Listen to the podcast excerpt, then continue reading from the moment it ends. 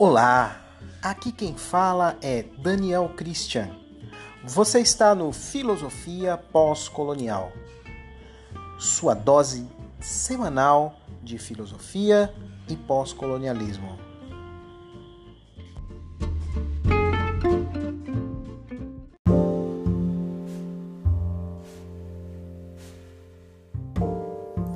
Olá, amigo ouvinte. Neste episódio, vamos dar continuidade à exposição da dissertação de Charleson Silva de Andrade. O título da dissertação: Teologia em Perspectiva Afrodiaspórica e Antirracista. Uma análise do potencial correlativo entre a teoria decolonial e a teologia negra da libertação. Nesta quadra histórica que vivemos, a importância de abordar o tema Teologia Negra da Libertação é extremamente pertinente.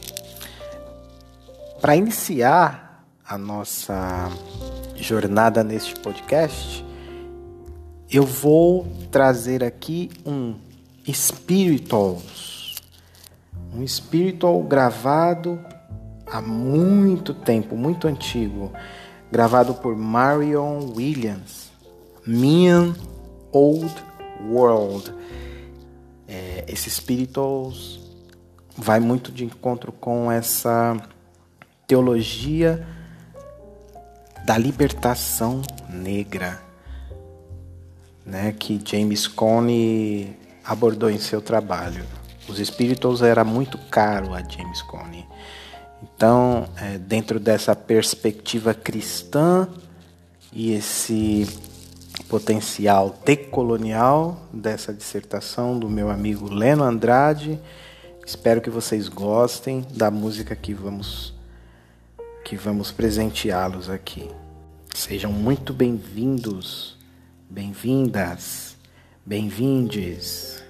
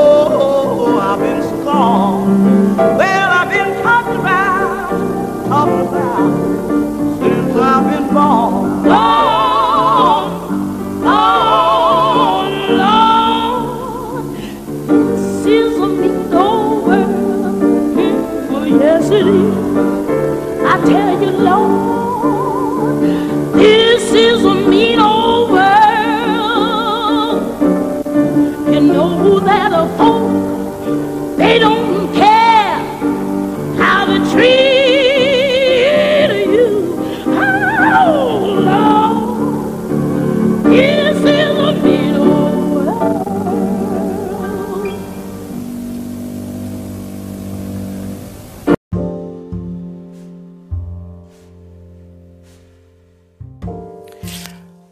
Prezados, prezadas e prezades ouvintes, com vocês, Leno de Andrade. É a parte final da sua dissertação.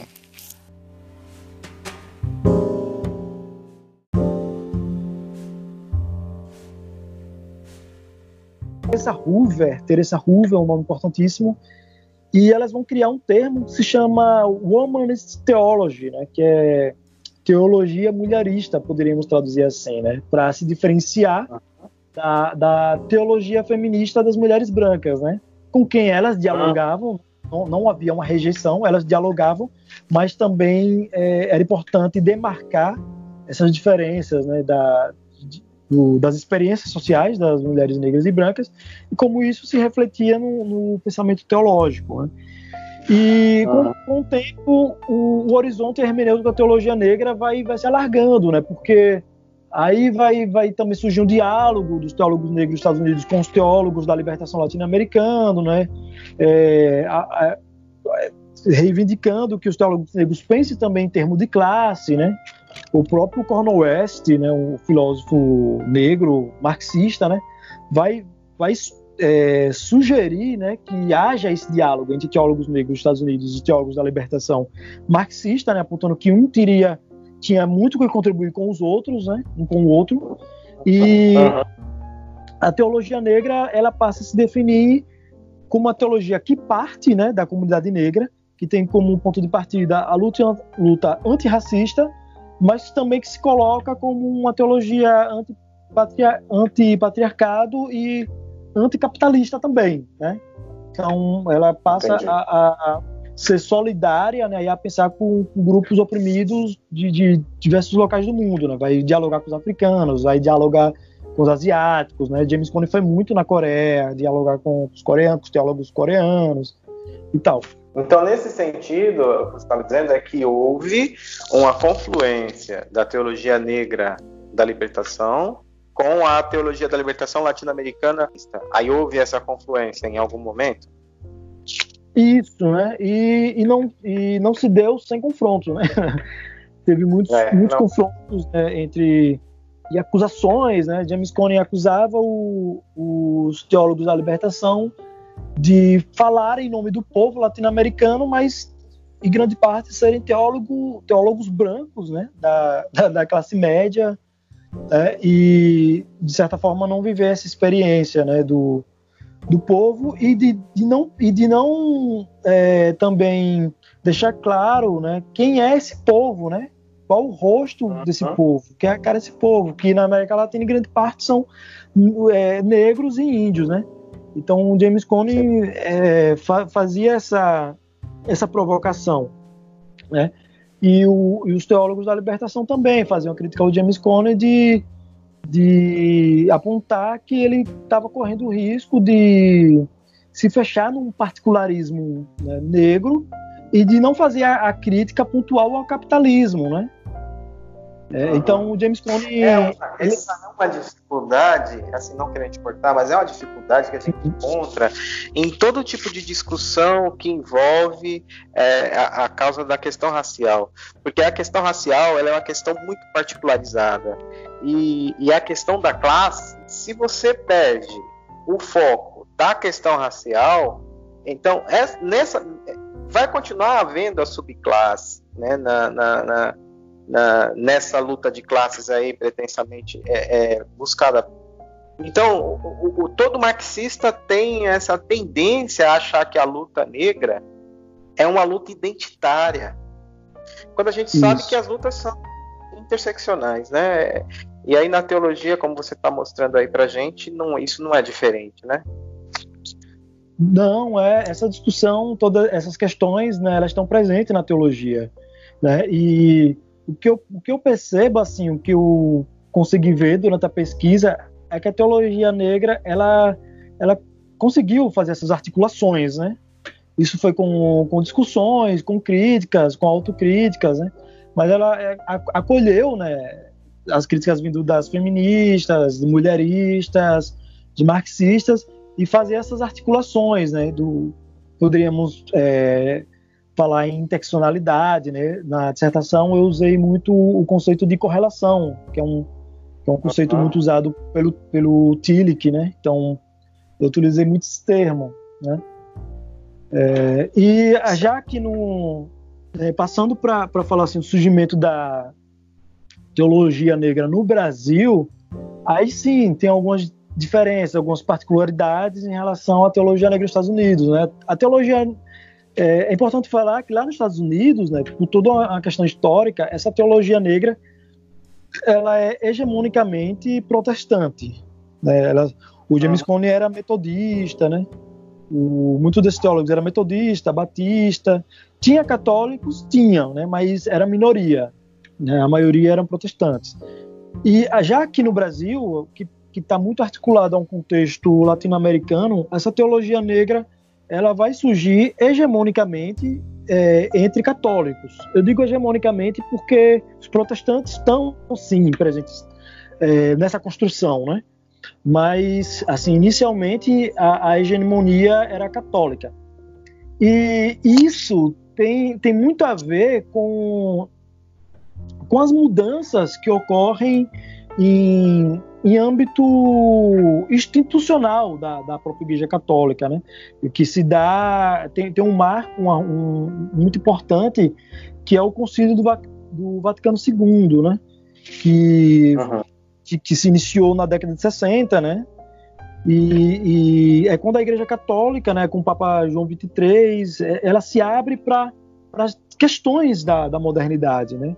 E, e, de pensar a modernidade, né? Não, não ser uma igreja que está que, que, que se recusa a, a encarar essas questões que a modernidade vem colocando. Então, é, um dos desdobramentos né, desse concílio se dá aqui na América Latina, né, com concílios de bispos, né, é, tanto em Medellín, na Colômbia, em 68, em Puebla, em, em 79, no México, que é de quando os bispos latino-americanos se reúnem e eles é, fecham, assim, eles assumem o compromisso da causa da opção preferencial pelos pobres, né? de pensar uma teologia, né, de pensar uma pastor, um pastoral, e aí sim vai dar é, ferramentas para surgir uma teologia é, que vai pensar, que vai se engajar na, na, na causa do pobre. Então, o, o, conceito aqui é pobre, né? O, conceito uhum. que, que, esse pensamento teológico na, na América Latina vai pensar. Né? Só que isso é um, é um marco muito importante, porque vai, vai dar uma abertura né, para se pensar né, em novos sujeitos teológicos né, que, que estão subalternizados, né, é, como mulheres, como índios, como negros, né, é, por mais que esses teólogos é, da libertação, né, em grande parte brancos, usem essa, essa categoria né, de povo, né, a categoria de povo e pobre. Né? Mas isso é, é abriu portas né, para que a própria militância negra pastoral né, é, fizesse a crítica interna também, né, de, de, de perguntar, né, de questionar quem é esse povo né, que vocês estão falando. Né? E esse povo era o povo negro. Então, já no, no fim da década de 70, a, aqui no Brasil, começa a ter articulações assim, importantes na, da, na pastoral negra, né, na Igreja Católica, né, de, de, de criar, assim, de pensar a, a, o, o, papel né, do, do cristianismo em, em, relação ao racismo, né, em relação à pobreza, em, em relação às mazelas da sociedade na América Latina, em particular no Brasil, né, e de pensar também é, como ser negro e ser cristão, né, como cruzar essas identidades, né, como é, ser negro sem deixar de ser cristão e como ser cristão sem deixar de ser negro, né? Como ser cristão sendo culturalmente negro, né? Porque é, há, há, um discurso é, cristão hegemônico, né? Que é um, ainda uma, um, um herdeiro né, do, do, cristianismo colonial que demoniza a cultura negra, né? Então demoniza o corpo negro, demoniza o negro. Então como pensar né, o cristianismo sendo negro, culturalmente negro. Né? Então, disso, disso, aí surgiu, começou a surgir, aí sim, né, é, de forma similar ao que ocorreu com o comitê lá nos Estados Unidos, começa a ter uma, uma reflexão dentro do próprio ambiente clerical, né? É uma, é uma militância uhum. dentro do, do próprio âmbito religioso, né? É, é uma fissura, assim, é, é um embate interno, né? E isso tem que ser colocado, né? Que há, que há diversas vozes dentro do cristianismo, né? E na década de 80, a, aqui no Brasil, isso vai ficando cada vez mais forte, né? Come, começam a surgir trabalhos acadêmicos, né? Pensando já a questão de uma teologia negra, né? Em 1990 tem, um, tem uma, uma dissertação de mestrado Marcos Rodrigues da Silva, né, que, que vai pensar né, sobre uma teologia negra, né, a proposta de uma teologia negra a, a, no Brasil. Né? E eu fico muito feliz uhum. porque o Marcos Rodrigues é um dos pioneiros e eu tive a honra de, de contar com ele na minha banca de mestrado. Né? Então foi é, é algo assim que eu, que eu, que eu fiquei muito feliz e que vou levar para a vida, né, de, de poder ter tido esse contato, assim, de um dos pioneiros aqui no Brasil, né? Uhum. E, muito e, bom. E tem um grupo que é muito importante, é, Daniel, que foi fundado em 92 aqui no Brasil, que é o Grupo Atabaque. Né? O Grupo Atabaque ele foi fundado é, por, por, católicos, né?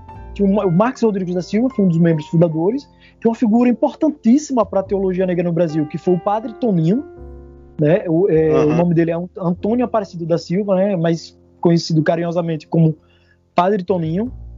E, então, são esses católicos, mas tinha uma galera protestante também. E veja só, é, tinha também a galera do candomblé. Né? E a Lorixás e o Babalorixás dentro do, do grupo Atabaque.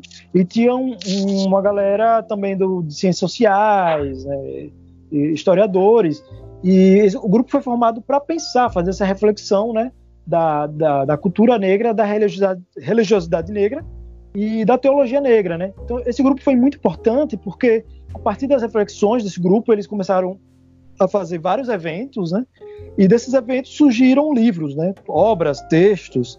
E são, foram o livro, o primeiro que eu conheci, né, que eu citei no início, é fruto de um é, é, das reflexões desse grupo, né? É, é o grupo Atabaque que que organizou o evento, que organizou esse livro. É, então, é, eu, eu, tenho pelo menos aqui uns, uns, uns, quatro ou cinco livros assim que, que surgiu desse desse contexto aí, desse ambiente da, das reflexões do grupo Atabaque, né? E tem, tem outros, é, outro grupo também que surgiu lá no Rio Grande do Sul, na, na Este, né, que é, um, que é uma, uma faculdade de teologia lá no Rio Grande do Sul. E o, o Peter Nash né, um, é um professor é, negro estadunidense, ele veio dar aula aqui no Brasil, lá na Este, e lá ele formou um grupo também de estudos né, sobre é, teologia negra, hermenêutica bíblica negra, né, de pensar em identidade negra. Então surgiu um grupo lá muito importante, né, também para pensar teologia negra, né. Lá também nesse grupo tinha a presença é, da, da, professora Maricel Mina Lopes, né, que é uma professora colombiana, né, negra colombiana, também é teóloga negra.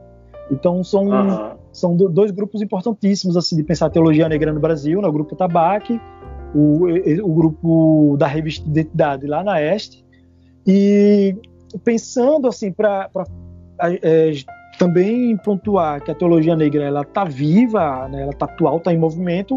É, temos o nome aí de Romilson Pacheco, né, que é que é um, um jovem teólogo negro lá do, do, Rio de Janeiro, protestante, que nesse momento está fazendo o mestrado lá na Union Theological Seminary, né, que é uma das mais importantes é, instituições né, do mundo em termos de, de, religião, em termos de teologia.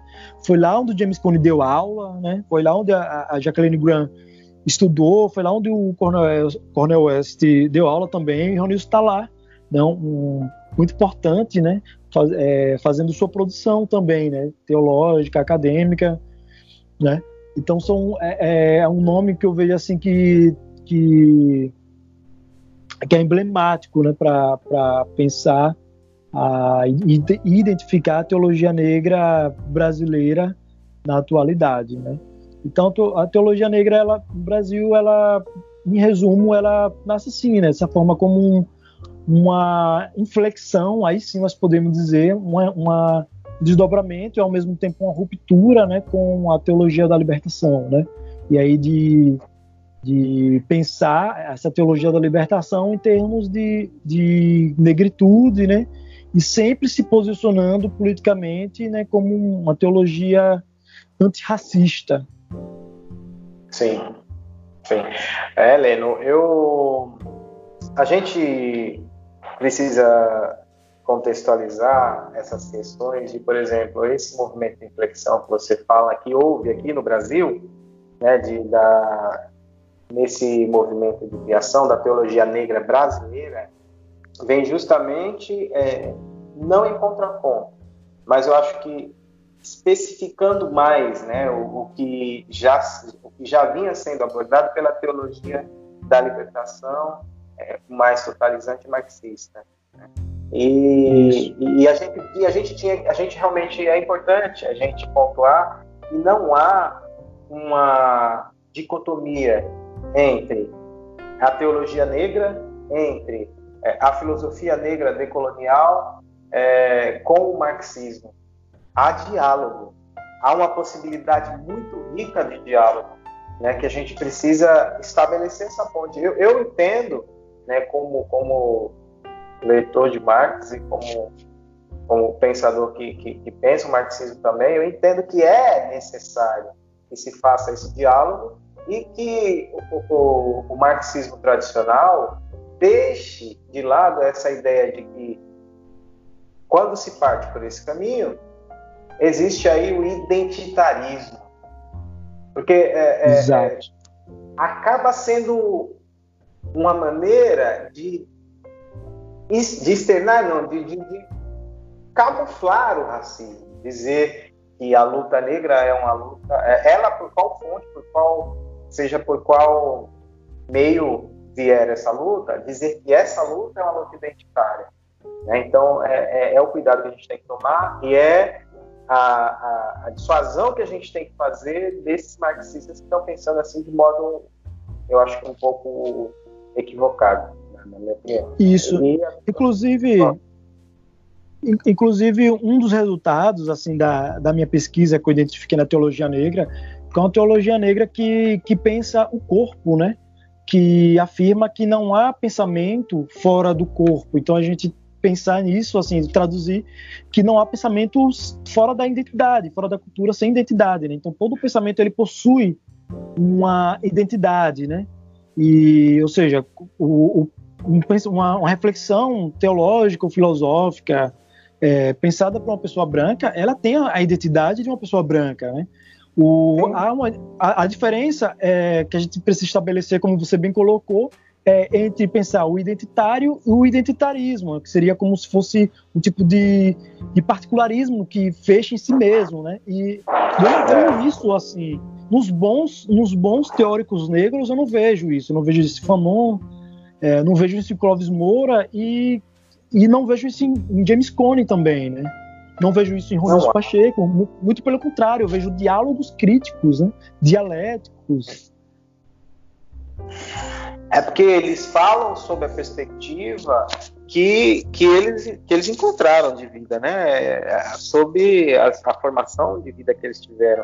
Então, todo o aspecto de opressão que sofreram, todo o aspecto de, de, de luta que, que, contextualiza a vida de cada um desses teórico, teóricos, traz a, a, essa complexidade, né? Que a gente precisa, que a gente precisa é, contextualizar e a gente precisa é, fazer com que essas mentes marxistas é, do eurocentrismo mudem a sua posição, né?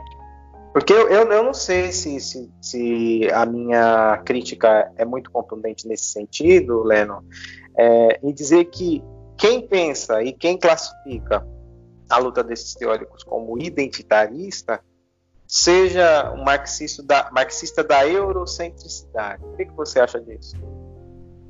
Exato, eu, eu concordo. É, eu penso que, que é, é, um tipo de pensamento marxista que está sendo orientado pelo, pelo pensamento eurocêntrico, né? Que, que pensa o, o, esse modelo europeu, né, constituído na, modernidade, como o, o, modelo padrão, como um padrão de pensamento, né, como um, um tipo de, de pensamento que deve é, orientar todos os outros, não só orientar, né, mas é, submeter assim tu, todos os outros formas de pensamento né, à, à, sua lógica e descontextualizado, né, porque aí não, não consegue contextualizar a, os desdobramentos né, da, de, de teorias para diversos espaços, né, para diversos espaços, para diversos é, corpos, né? Eu, eu, penso dessa forma, assim. E, e é justamente é, contra é, se voltando criticamente sobre é, essa perspectiva eurocêntrica, né, que, que surge, né, que se afirma a teoria decolonial, né, e, e se identifica, né, se, se alinha também à teologia negra da libertação, né, de, de fazer essa crítica ao pensamento europeu que se, que se entende enquanto universal, né? Sim. Bom, é, Leno, eu acho que os principais aspectos aí você abordou, né? A gente já caminhou bastante aqui na nossa, na nossa. Vamos agora lá falar da... quais foram as conclusões aí que você chega nesse nessa sua dissertação. O que, que você, como é que você, ao final de tudo isso, como é que você concluir esse, esse pensamento? Vamos lá. Então, tem alguns pontinhos aqui para. Lembrando ao, aos ouvintes né, que a minha proposta na dissertação foi identificar né, a, o potencial correlação entre a teologia negra da libertação e a teoria decolonial. Né? Então, fazendo uma leitura de um e outra e estabelecendo ali as aproximações, né? E os resultados que eu, que eu cheguei Primeiro, né, o, o primeiro passo que eu dei na, na, na, na pesquisa, né, teologia negra, foi é, tentar contextualizar ela em relação às teologias é, europeias, ocidentais do século XX, né? E percebi, assim, foi, foi de meu interesse também perceber as aproximações que tinham. E a teologia da, do século XX é, são teologias que o, o teólogo francês, Claude Jeffrey, identifica como teologias da, da virada hermenêutica, né? Que está muito próximo também de, dessa virada hermenêutica da filosofia.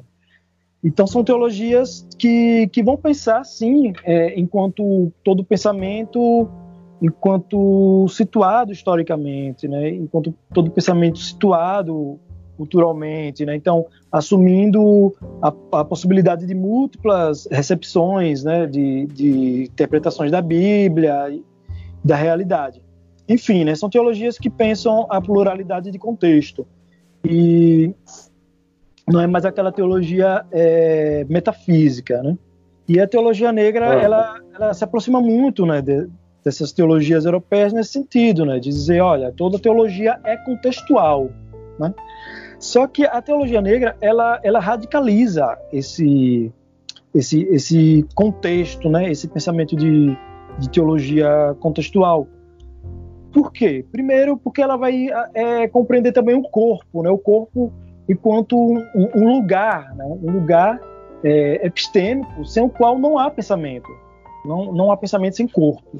Né? E é. outra, outra outra contribuição importante que a teologia negra traz é de pensar que, tá, tudo bem, toda a teologia é contextual, mas olha só, é, há, há, assimetrias entre contextos, né? No, no mundo moderno, eurocêntrico, né, colonial, o contexto, o, o, pensamento formulado em instituições europeias é, vai, vai ter um, um peso bem maior do que o, do que o pensamento formulado é, por negros na América, ou por africanos, ou por asiáticos, né? É, essa foi uma crítica importante que, que James Cone fez, né? E a teologia negra de forma geral fez, né? De apontar essas, essas assimetrias, né?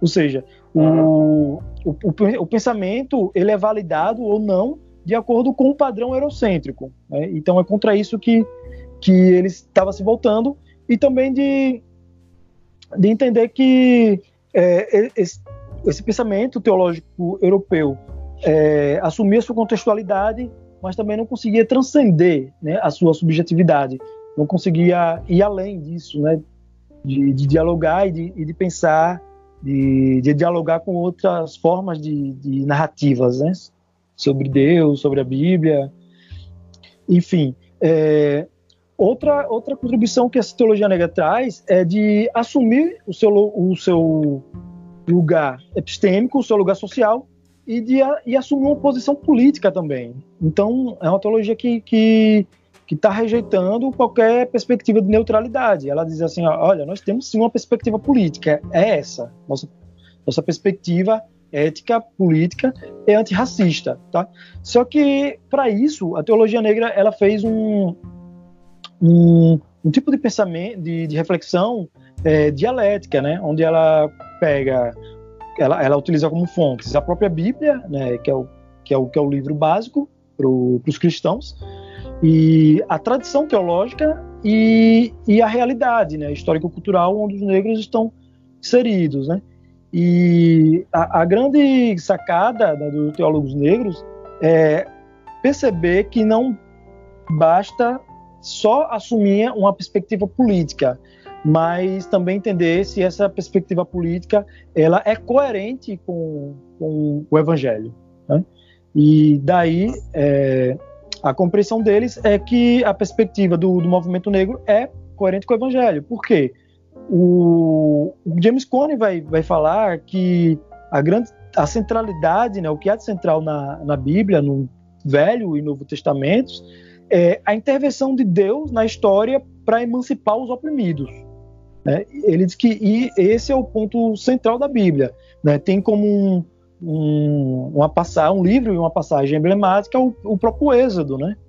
Quando Deus, uhum. é, nessa narrativa, é, irrompe na, na, história e liberta os hebreus da, da escravidão no Egito.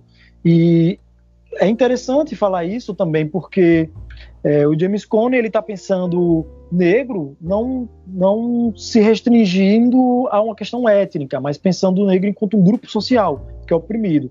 Então a categoria primeira dessa teologia é a categoria do oprimido, né? Então você vai, vai pensar uma teologia negra, né? Porque o negro é oprimido, né? Então esse é o critério. Então é, se, se, o povo eleito, né, nessa compreensão da teologia negra, o povo eleito não, não, é, não tem a ver com etnia. Né? Não, não é o hebreu porque é, é hebreu, mas era hebreu porque naquele contexto eram os oprimidos. Né? E, e hoje são os negros porque os negros são oprimidos. Então é a categoria social que vem primeiro. E aí pensar como é que se dá no, no contexto atual. E aí fazendo essa correlação com a narrativa bíblica. Né? Então é, é, fazendo sempre essas correlações. Né? E aí o, o, a teologia negra acusa né, a teologia branca de, de não fazer essa, essa ponte, né? E por vezes acaba sendo uma teologia que legitima o status quo, né? Legitima, que se aproxima do Estado, que se legitima é, a opressão, como nós vemos ainda hoje, né? sem fazer essa, leitura, essa, essa leitura mais criteriosa da Bíblia, né? É, Sim. Outro, outro resultado, resultado né, que eu já adiantei aqui, que eu percebi que é uma teologia que parte da, da comunidade negra, que parte da luta antirracista, mas que, que não se restringe a um subjetivismo, um particularismo, né, uma vez que ela se abre para outras perspectivas, né?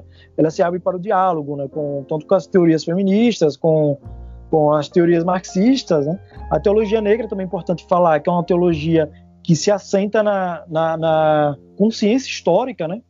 Então, uma, uma teologia que está sempre é, é, é, se voltando para a história. Então, a história no sentido da da, do fazer histórico, né, do sujeito histórico, e da, da, história no sentido de trabalhos historiográficos, né, de, de, de, entender que, que o pensamento só se dá na história. Né, então, a teologia negra é, a, a, libertação dela é a libertação na história. Né? Não, não, é esperar o, o, paraíso após a morte, não. É, é agir para ter a libertação na história, né? Uma vez que se compreende que a libertação na, na narrativa do Êxodo, o, o, os hebreus eles foram libertados na história. Né? Eles, eles não, não, não, morreram no Egito, né? Foram não, é a perspectiva materialista histórica mesmo, né? Exato, exato. Né? E que pensa sempre essa essa essa relação, né, do, do opressor oprimido, a relação que que perpassa o texto bíblico é, é essa esse antagonismo entre opressor e oprimido, né? E, e aquilo que eu tinha falado, né, de pensar quem é o opressor e oprimido hoje, né? Fazer esse esforço de pensar isso. É, e aí a gente vê que o próprio cristianismo se apresenta em, enquanto uma face opressora, né? Um, o cristianismo hegemônico nesse caso, né? E é interessante também falar nessas apropriações e articulações, né? De pensar também que a, a teologia negra aqui no Brasil, na, na América Latina, ela também teve uma aproximação muito grande com, com as religiões de matriz africana. Né? Então, é, lá nos Estados Unidos, hum, é, é, as articulações ecumênicas né, eram entre próprios cristãos, né, protestantes e católicos.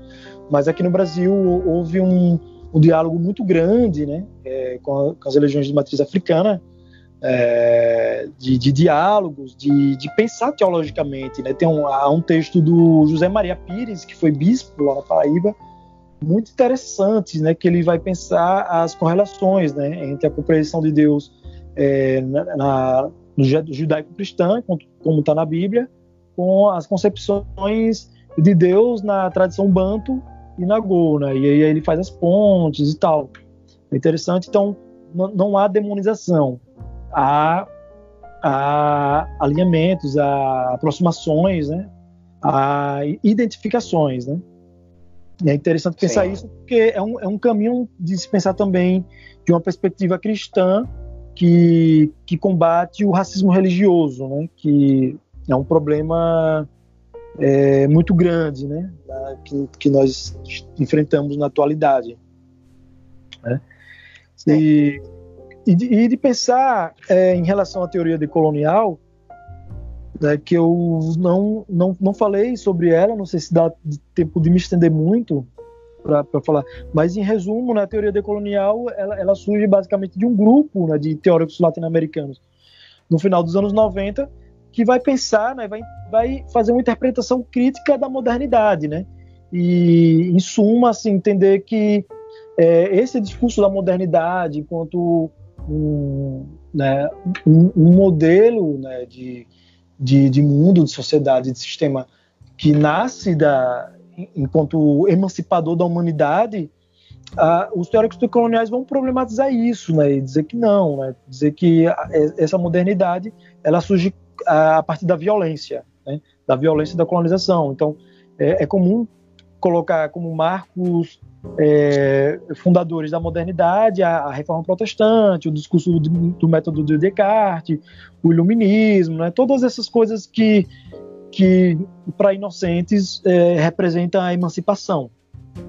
Né? Não, isso não quer dizer que em alguma medida sim represente, né? mas é, é seletivo, né? é, é insuficiente, e os teóricos decoloniais vão dizer que os marcos fundadores da, da modernidade é o, é o, mercantilismo, é a colonização e a escravidão. Então, o, um dos conceitos chave é, dos teóricos decoloniais é o conceito de colonialidade, né? Então, não, não, não, existiu, não existe modernidade sem colonialidade, né? A colonialidade é o lado obscuro e essencial da modernidade, né? Então, é, é essas formas de violência, elas elas não são derivativas da modernidade, mas elas são constitutivas né, dessa modernidade, desse modelo eurocêntrico de modernidade. No entanto, os teóricos decoloniais eles, eles não, não assumem uma posição de antimodernidade ou de pós-modernidade, né? ou de uma volta assim, de pró-modernidade, uma coisa folclórica, romântica. Né? É, eles têm uma posição de, de, fazer um diálogo crítico com a modernidade a partir das margens, né, das fronteiras, ou seja, de, desse, dessa alteridade negada né, do outro, que foi excluído, que foi silenciado. Né? E para transcender esse modelo eurocêntrico eurocêntrico de modernidade, que seja uma, uma modernidade que abarque a todos, né? que seja que essa possibilidade de, de universal seja a partir das particularidades, né? e não ao contrário, não que seja um, um particular disfarçado de universal que apaga todas as outras perspectivas. Então, é, a resposta do, dos teóricos decoloniais, assim, uma proposta que eles têm contra isso é o que eles chamam, conceituam de decolonialidade ou, ou giro decolonial, que é, é reconstituir né, o, o, pensamento, as ações, as políticas, as epistemologias de, subalternizadas. Né? Então, nisso aí está tá incluído também a, o pensamento negro. Né?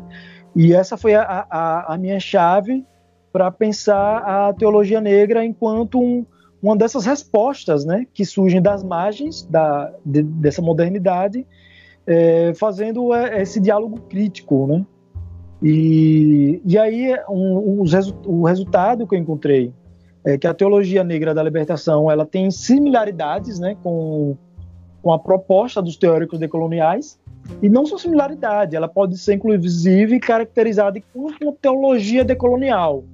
Como é que eu chego a isso? Eu chego a isso a partir do que os próprios teóricos decoloniais é, me permitem fazer. Né? Eu cito aqui é, o, o, Nelson Grossfogel e o Bernardino Costa, né, que eles dizem que eles definem a decolonialidade enquanto é, em, sentido estrito e sentido amplo. Né? Sentido estrito é o, é o próprio grupo é, político, acadêmico, né, como surgiu nos anos 90, e a decolonialidade no sentido amplo são todas essas é, é, ações políticas, produções é, intelectuais, a, autores, né, negros, indígenas, é, terceiro-mundistas, enfim, subalternizados, que vêm dando a sua resposta em confronto a, ao eurocentrismo. Né? Então, por exemplo, eles citam Fanon, pode ser considerado como um decolonial em sentido amplo, é, Lélia Gonzalez, Clóvis Moura,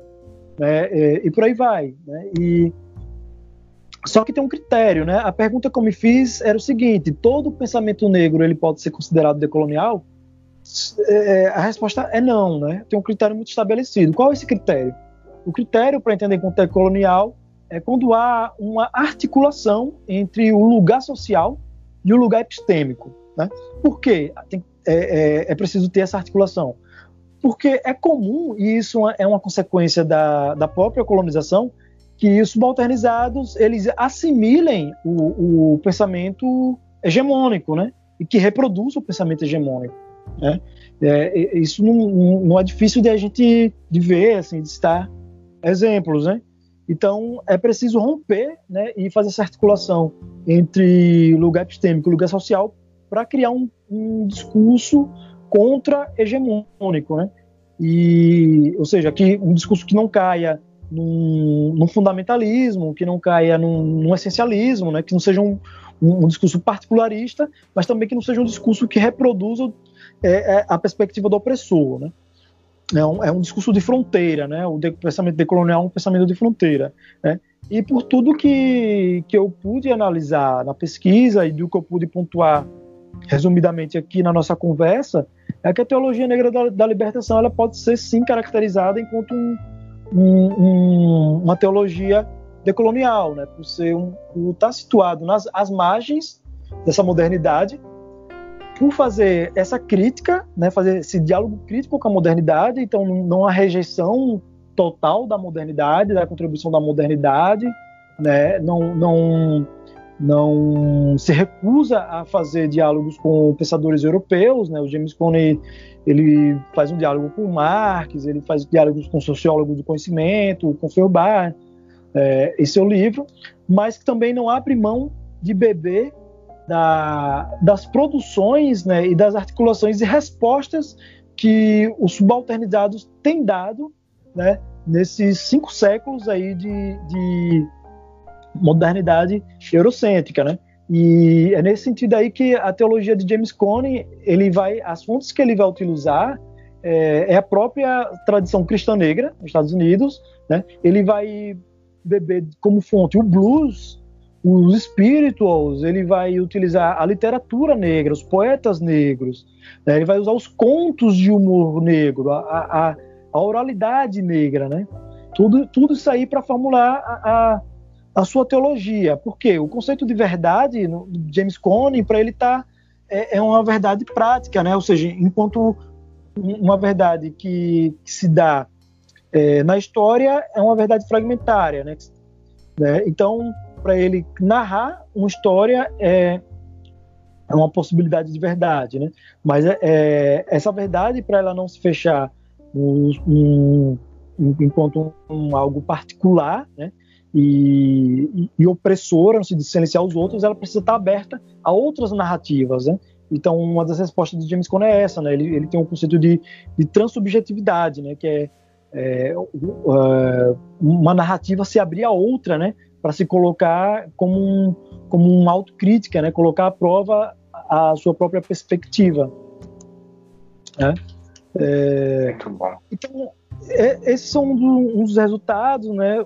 Poderia falar aqui também que, que um, uma coisa interessante é que a teologia negra ela, ela se distancia né, da, da teologia branca por entender que as experiências sociais né, é, é, implicam em narrativas, entendimentos diferentes sobre Deus, sobre religião, né?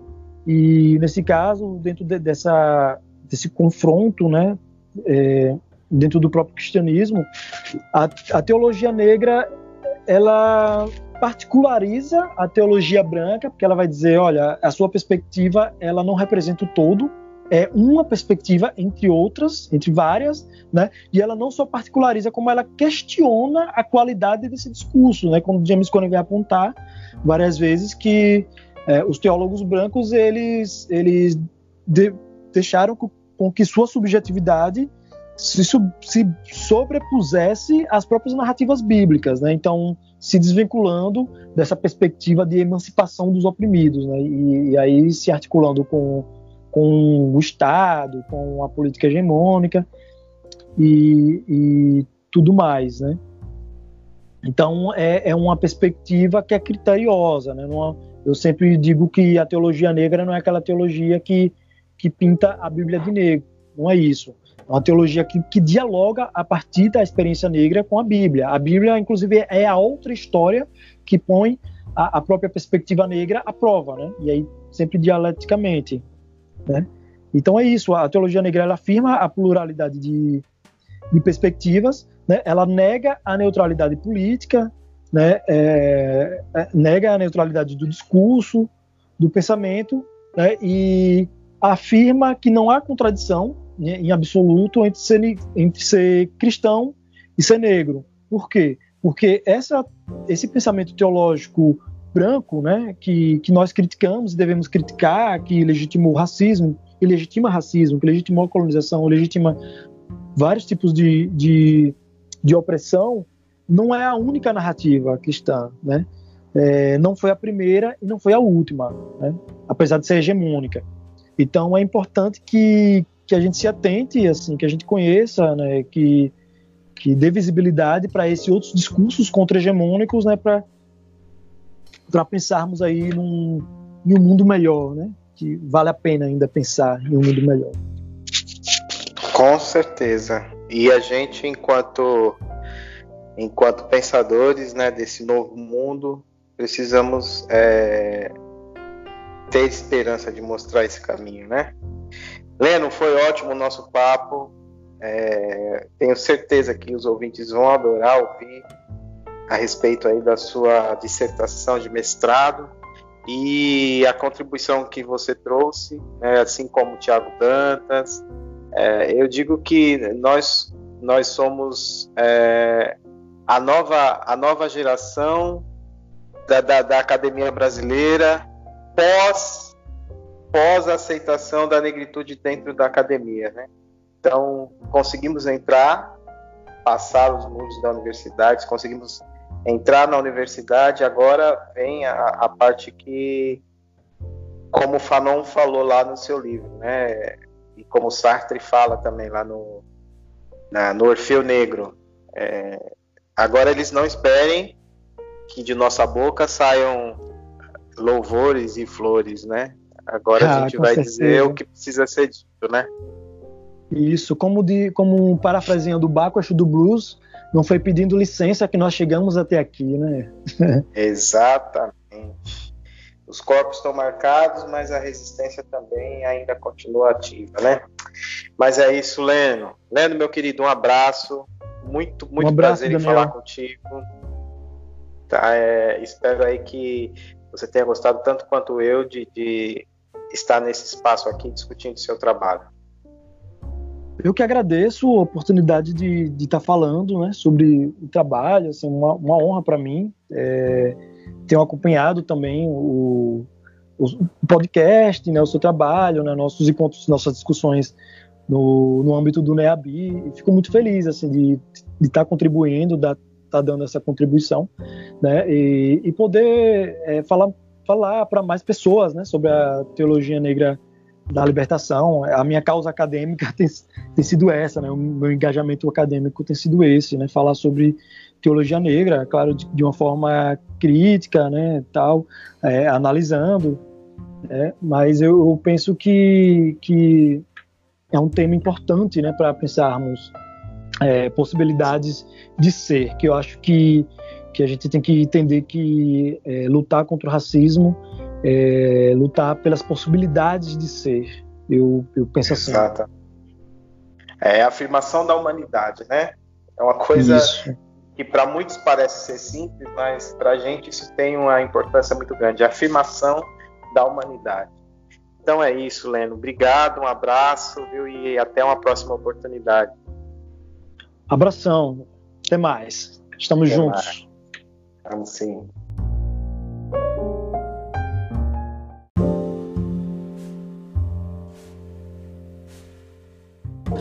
Bem, prezada, prezado e prezades ouvintes, chegamos ao final de mais um episódio de Filosofia Pós-Colonial.